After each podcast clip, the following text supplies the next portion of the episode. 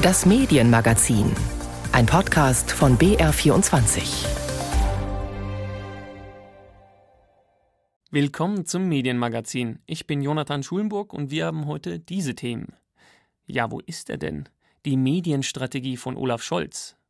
Chance zum Aufstieg, Videoreporterin in indischen Dörfern und wie sinnvoll ist staatliche Medienförderung? Aber zuerst wollen wir auf das Thema schauen, was die letzten Tage und Wochen viele beschäftigt hat. Das Säbelrasseln auf der russischen Seite und die scharfen Worte westlicher Politiker wie Biden und Scholz. Die Ukraine steht im Mittelpunkt, daher sagen viele, es ist der Ukraine-Konflikt. Manche titulieren es aber ganz klar als Russland-Konflikt. Wir wollen auf die Medien in Russland und der Ukraine schauen und erfahren, wie sie den Konflikt sehen und darüber berichten. Dazu habe ich mir Hilfe von Marta Wilczynski geholt. Sie ist ARD-Korrespondentin in Moskau. Hallo. Hallo. Wie wird jetzt in Russland über den Konflikt berichtet? Welche Sprache wird denn da verwendet?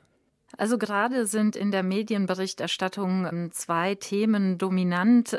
Zum einen, wenn man äh, so die Staatssender im Fernsehen einschaltet, da wurden vor allem zum Mitte der Woche sehr viel Häme und Spott laut, dass die westlichen Medien auf einen Krieg gewartet haben, der nicht gekommen ist. Also bei uns gab es ja tatsächlich, also bei uns im Westen sage ich jetzt, gab es ja diese Sorge, dass es äh, eine heiße Phase diese Woche geben könnte. Das beruhte auf Informationen Informationen von US-Geheimdiensten, die ja sogar ein Datum benannt haben, den 16. Februar. Und es gab Medien, vor allem angelsächsische Medien, die teilweise sogar noch über Uhrzeiten geschrieben haben. Und die russische Seite hat immer wieder betont, nein, äh, wir haben nicht vor, in die Ukraine einzumarschieren. Es, es wird keinen Angriff geben. Und natürlich gab es dann eben diese Ungewissheit. Äh, wer sagt die Wahrheit? Was stimmt, was nicht? Diese Theorien auch.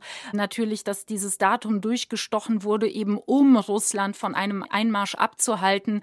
Und naja, als es dann eben jetzt Mitte der Woche eben diesen Krieg nicht gab, an den dann tatsächlich auch Experten gar nicht geglaubt haben, war das für russische Medien, vor allem für die Staatsmedien, der Anlass zu sagen, seht her, der Westen hat eskaliert, auch verbal. Ähm, es fielen Worte wie Kriegspropaganda, die eben von westlichen Medien betrieben worden sei. Und man habe hier doch immer gesagt, es gäbe keinen Krieg.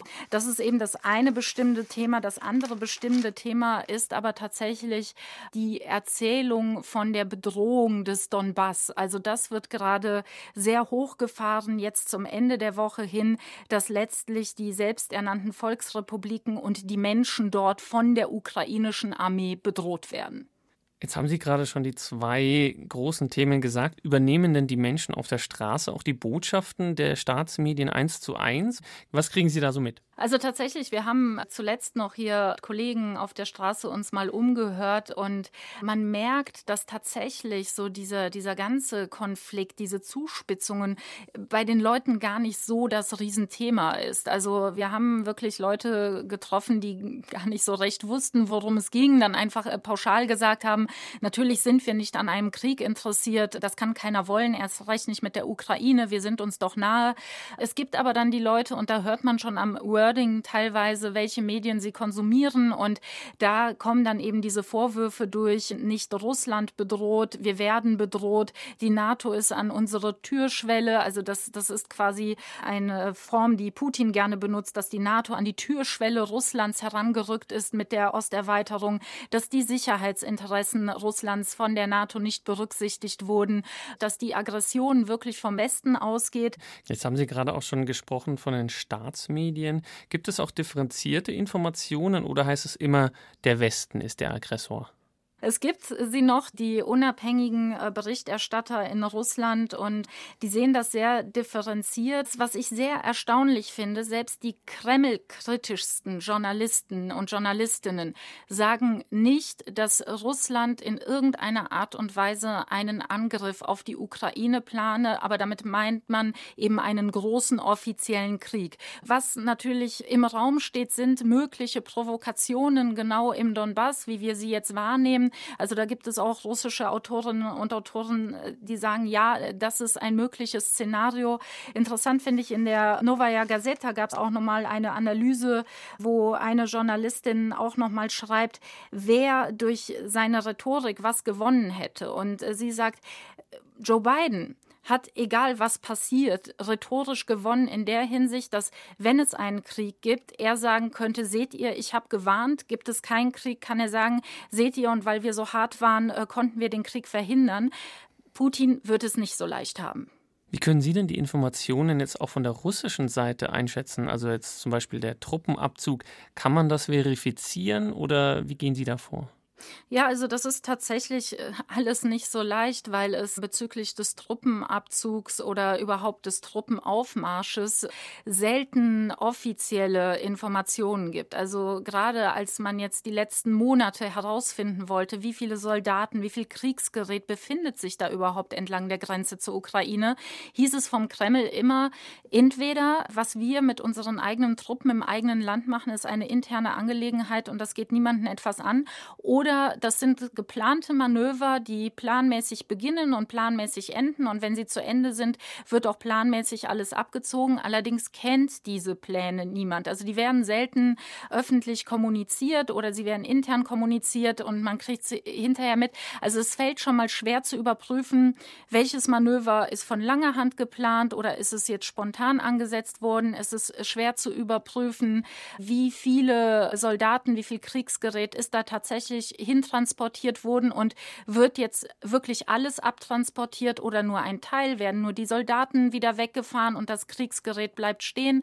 Wir haben da zum Beispiel mit einem Militärexperten gesprochen, hier aus Russland, der auch kremlkritisch ist. Der hat gesagt, man kann diesen Bildern schon trauen. Was da aber vielmehr das Problem ist, dass man natürlich auf der einen Seite öffentlichkeitswirksam diesen Abzug oder Teilabzug zeigt, aber auf der anderen Seite nicht zeigt, wo vielleicht an anderer Stelle wieder neue Truppen stationiert werden. Und das ist eben das Problem. Wenn wir jetzt in die Ukraine schauen, Sie waren ja vor kurzem noch dort. Wie berichten die Medien dort über den Drohnenkonflikt? Man darf ja nicht vergessen, im Osten herrscht schon seit 2014 Krieg. Ja, also das ist tatsächlich so eine Sache, die man natürlich selber jetzt so aus meiner Sicht häufig überraschend findet, wenn man die Frage gestellt bekommt, äh, wird es einen Krieg geben in Europa, dann ist immer meine erste Antwort, wir haben einen Krieg in Europa und nämlich seit fast acht Jahren. Und so ist es natürlich auch in der Ukraine, dass teilweise gerade im Osten die Menschen so diesen, diesen Aufruhr nicht so ganz verstehen, weil sie natürlich sagen, diese Drohkulissen, dieses Drohszenario, das ist etwas, womit wir seit acht Jahren Leben. Und ich habe auch eine Journalistin aus Mariupol getroffen. Also Mariupol, das liegt äh, eine halbe Stunde Autofahrt von dem Ort entfernt, wo Annalena Baerbock durch diese zerstörte Stadt an der Kontaktlinie spaziert ist vor knapp zwei Wochen. Also es ist nicht weit weg von der Kontaktlinie, aber nichtsdestoweniger ist es eine, eine Großstadt, wo die Leute versuchen, normal zu leben. Und, und diese Journalistenkollegin hat mir dann eben auch erzählt, dass man eher noch versucht, lockere Geschichten zu machen, dass man versucht, irgendwie sein Leben zu leben.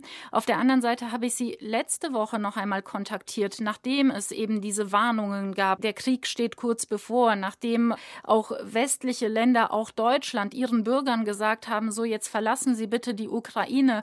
Da habe ich nochmal gefragt, wie wirkt sich das auf die Stimmung aus? Und dann sagte sie, ja, jetzt tatsächlich wird sie auch unruhig und hat auch mal so einen Selbstverteidigungskurs besucht, wie sie schon seit Jahren tatsächlich dort angekommen angeboten werden, wo man quasi lernt, wie man sich zu verhalten hat, sollte es dann doch einen Überfall von Seiten der Separatisten geben. Aber sie selbst hatte das nie in Anspruch genommen. Also man merkt tatsächlich doch, dass das, was hier bei uns in der Berichterstattung läuft, dann auch bei den Leuten vor Ort etwas macht. Vielen Dank an Marta Wilczynski, ARD-Korrespondentin in Moskau. Gerne. Einer, der in der Russland-Ukraine-Krise erst recht ruhig war, dann aber durchaus in Erscheinung trat, war Olaf Scholz. Trendete noch vor kurzem auf Twitter der Hashtag Wo ist Scholz, zeigte sich der Kanzler in der Krise um den drohenden russischen Einmarsch in die Ukraine sehr aktiv.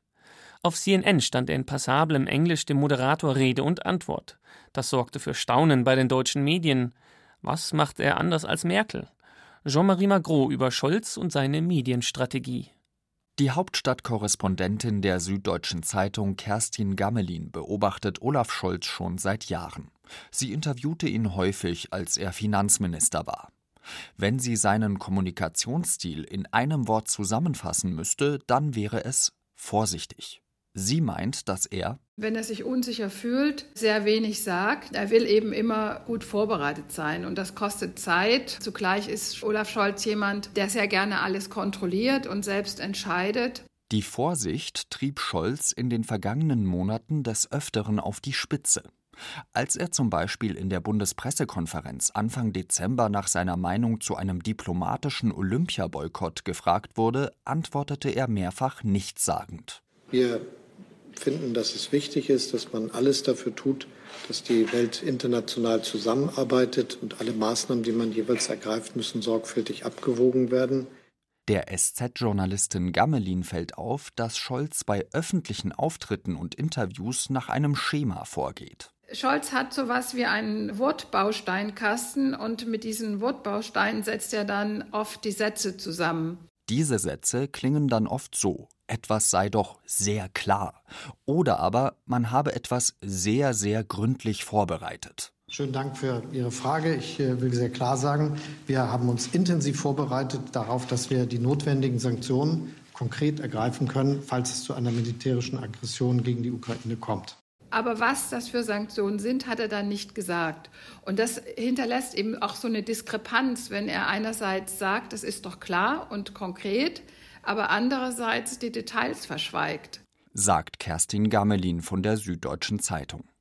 Der Politikberater Frank Staus, der viele Wahlkämpfe für die SPD gemanagt und auch schon mit Scholz persönlich zusammengearbeitet hat, verteidigt den Bundeskanzler. Wir haben uns sicherlich über die Jahre auch an einen Stil von Angela Merkel gewöhnt oder gewöhnen müssen, der halt ihr eigener ist. Wir tun uns im Moment, glaube ich, auch alle ein bisschen schwer, dass jetzt jemand Neues da ist, der anders kommuniziert, der aber gleichzeitig wiederum nicht grundlegend anders kommuniziert als Merkel. Der neue Bundeskanzler stehe zum Beispiel viel öfter Rede und Antwort in Interviews als seine Vorgängerin, sei es bei ARD und ZDF oder in Zeitungen. Staus sagt, Scholz sei jemand, der sich nicht gerne von einer öffentlichen Meinung treiben ließe.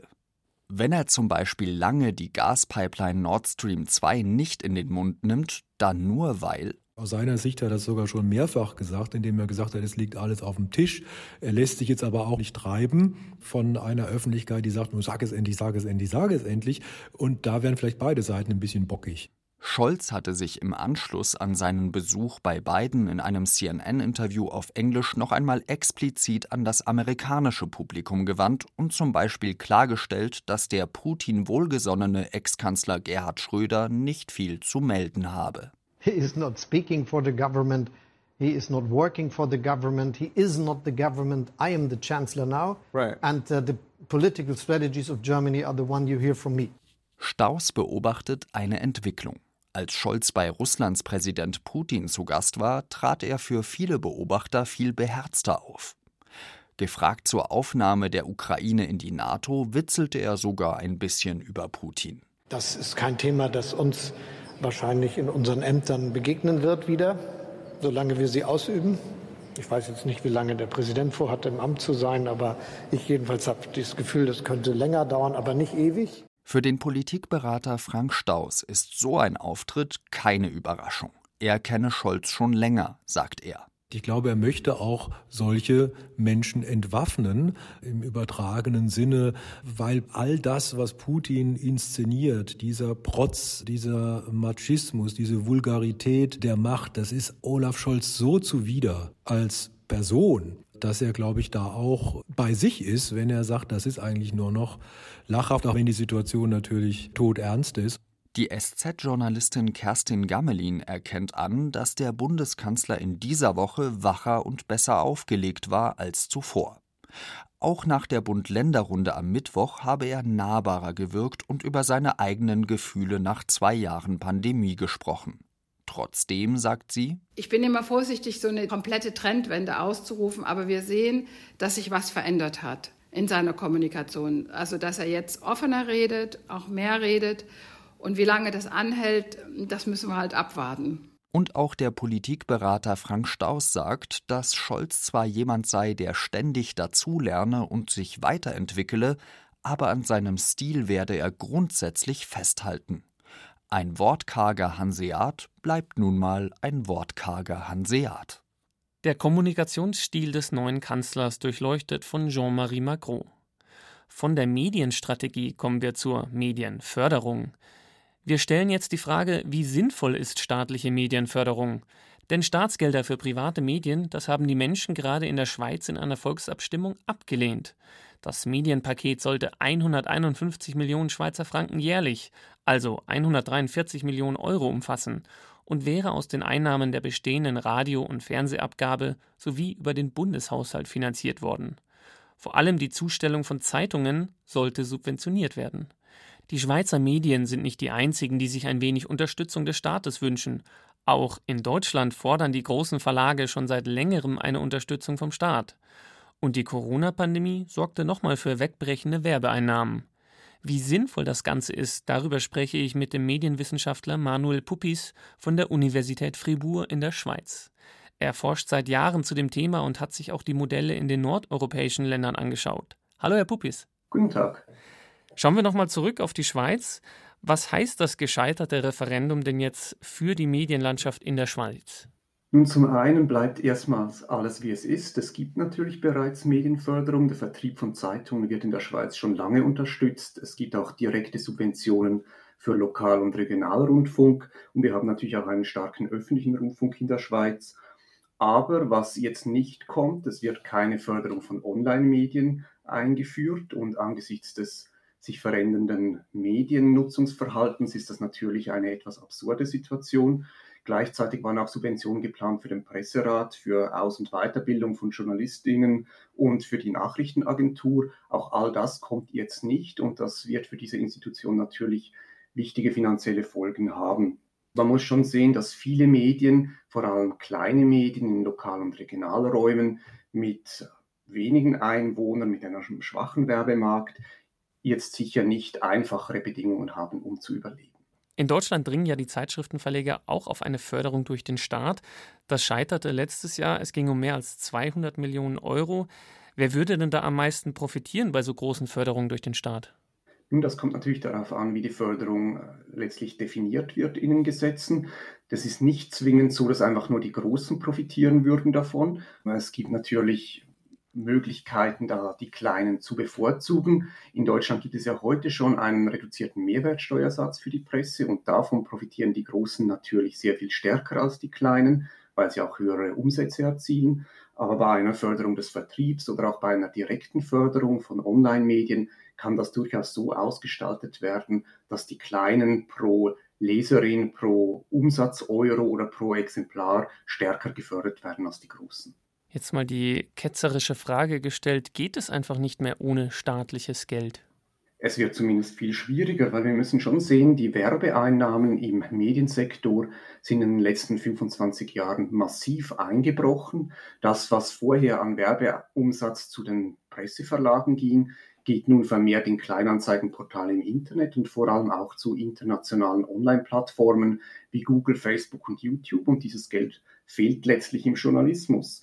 Und die Zahlungsbereitschaft für Online-Medien ist immer noch relativ beschränkt. Die Menschen nutzen zwar Medienprodukte online vermehrt und äh, auch sehr viel unterdessen, aber sie wollen dafür wenig bezahlen. Das heißt aber auch, die Auflage der Printprodukte sinkt und damit werden die Kosten pro Stück im Vertrieb und im Druck sehr viel höher. Sie hatten es vorhin schon gesagt, es kommt nicht immer nur, dass die Großen was abkriegen, sondern auch vielleicht die kleineren.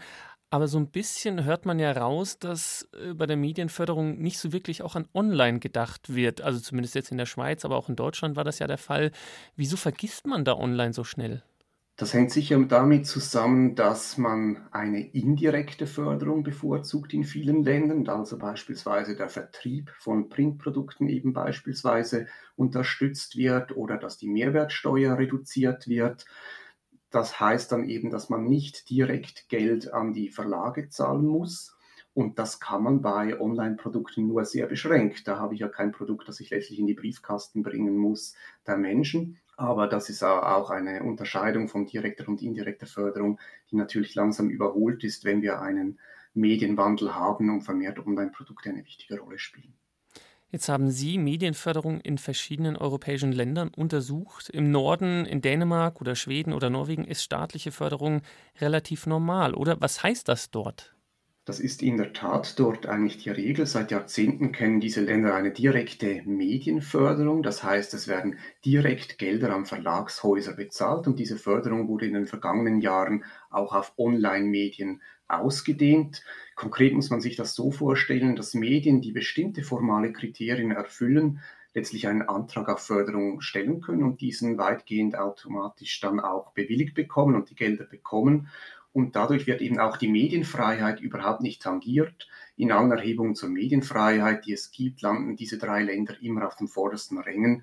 Das hängt damit zusammen, dass es rein formale Kriterien sind und es nicht eine inhaltliche Evaluation der Berichterstattung gibt oder einen Leistungsauftrag für das Medienangebot, sondern dass man wirklich nur daran ansetzt, dass es ein regelmäßig publiziertes aktuelles Medium ist, das sich um Berichterstattung über aktuelle gesellschaftliche Ereignisse kümmert. Gibt es da dann auch Grenzen? Also ich meine, der Staat gibt da dann Geld dazu, aber mischt sich nicht wirklich ein. Also wird auch, sage ich jetzt mal, eine klar rechtsradikale Zeitung auch gefördert? Nun, grundsätzlich gibt es keine Vorgaben zu den Inhalten, aber es ist natürlich klar, dass Medien sich schon an die demokratische Grundordnung halten müssen. Sie haben es gerade schon angesprochen, die Modelle in Nordeuropa machen die ja schon seit ein paar Jahren und auch die Länder sind ja da auf den obersten Rängen immer der Medienfreiheit. Wäre das Modell aus Dänemark, aus Schweden, aus Norwegen auch was für Länder wie in Deutschland oder in der Schweiz? Was würden Sie da sagen? Durchaus, auch das Schweizer Modell, das jetzt gescheitert ist vorerst, das war eigentlich äh, basierend auf diesen Ideen, die es auch in den nordischen Staaten gibt wenn man an eine dauerhafte Förderung von journalistischen Medien denkt, dann ist das sicher der richtige Weg, eine konvergente Förderung, die Medien fördert, eben unabhängig davon, ob es sich um ein Printprodukt oder um ein Online-Produkt handelt. Daneben gibt es aber natürlich auch die Möglichkeit zu einer begrenzten Projektförderung. Und da gibt es in Deutschland auch bereits interessante Modelle in mehreren Bundesländern, wo Innovationen im Journalismus gefördert werden Unterstützt werden können beispielsweise Neugründungen journalistischer Produkte oder auch Innovationsprojekte bei bestehenden Medien, sodass hier eben auch mit Coaching unterstützt wird und dass neue Produkte auf den Markt kommen und eine neue Vielfalt entstehen kann. Also Innovation wird unterstützt, aber auch der Blick auf die nordeuropäischen Länder wie Dänemark und Schweden, der lohnt sich, sagt Manuel Puppis. Vielen Dank, er ist Medienwissenschaftler an der Universität Fribourg in der Schweiz. Danke für das Gespräch. Die Nominierungen für die diesjährigen Oscars kamen vor kurzem raus. Am 27. März werden sie voraussichtlich verliehen und in der Kategorie Beste Dokumentation ist ein besonderer Film am Start. Der indische Dokumentarfilm Writing with Fire erzeigt die journalistische Arbeit von Frauen aus unteren Kasten in entlegenen Dörfern in Indien. Ihre Organisation ist das einzige nur von Frauen betriebene Medienunternehmen in Indien. Unser Korrespondent Peter Hornung begleitete die Frauen bei ihrer investigativen Arbeit.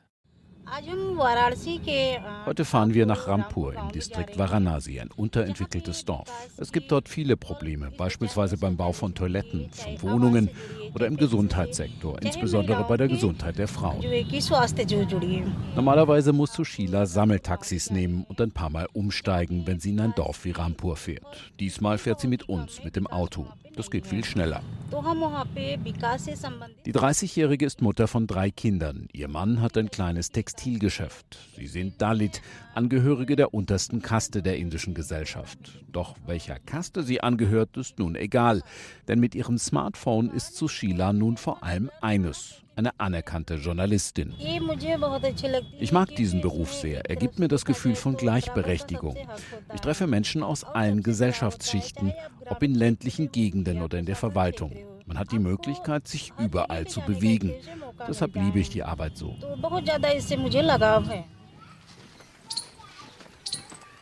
Nach einer Dreiviertelstunde kommen wir in Rampur an, einem Dorf etwa 20 Kilometer entfernt von Varanasi.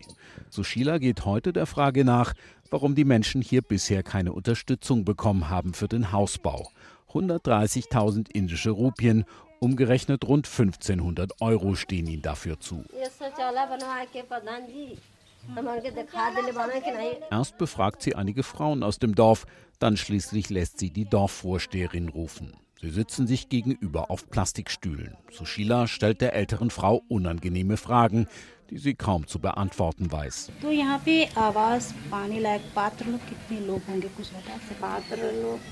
Es geht darum, Missstände aufzudecken, ein investigativer Journalismus auf dem Land, Recherchen gegen Widerstände und manchmal auch unter Bedrohung.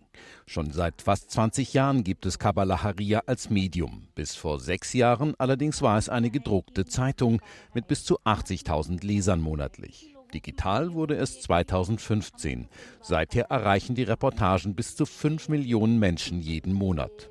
Immer neue junge Frauen werden zu Videoreporterinnen ausgebildet. Sie sind anschließend in zwei bevölkerungsreichen Bundesstaaten unterwegs, in Uttar Pradesh und in Madhya Pradesh, bekommen einen ansehnlichen Lohn für ihre Arbeit. Kavita Devi ist Chefredakteurin von Kabbalah Haria, Sie äußerte sich im indischen Fernsehen. Kabbalah Haria ist nun ziemlich bekannt, sodass wir es nicht mehr groß vorstellen müssen. Es gab eine Zeit, als wir nicht in die Dörfer gelassen wurden, wenn bekannt wurde, dass wir von Kabbalah Haria sind. Wir hatten viele Schwierigkeiten, wurden manchmal sogar rausgeworfen. Heute aber rufen uns die Leute, weil sie wissen, dass unsere Frauen eine gute Arbeit machen. In einem Live-Video bei Facebook berichtet Reporterin Sushila über die Gespräche mit den Frauen darüber, warum sie bisher kein festes Haus haben. Es ist nun früher Nachmittag, wir sind auf dem Rückweg aus dem Dorf. Sushila ist schon lange auf den Beinen, denn ihr Leben bestehe nicht nur aus Journalismus, sagt sie. Ich arbeite auf dem Feld und muss mich auch um meinen Haushalt kümmern. Ich stehe sehr früh auf, im Winter um 5 Uhr und im Sommer um 4. Dann koche ich, ziehe die Kinder für die Schule an und gehe zur Arbeit. Aber erst, wenn ich alle anderen Aufgaben erledigt habe. Doch wenn ihre Berichte dann zu etwas Gutem führen, dann, sagt Videoreporterin Sushila, wisse sie auch, warum sie die ganze Belastung auf sich nehme. Peter Hornung über indische Videoreporterinnen auf dem Land. Damit sind wir auch schon am Ende vom Medienmagazin. Sie hören uns nächste Woche wieder. Wenn Sie nichts verpassen wollen, alle Folgen gibt es in der ARD Audiothek oder überall, wo Sie Ihre Podcasts hören. Redaktion und Moderation Jonathan Schulenburg.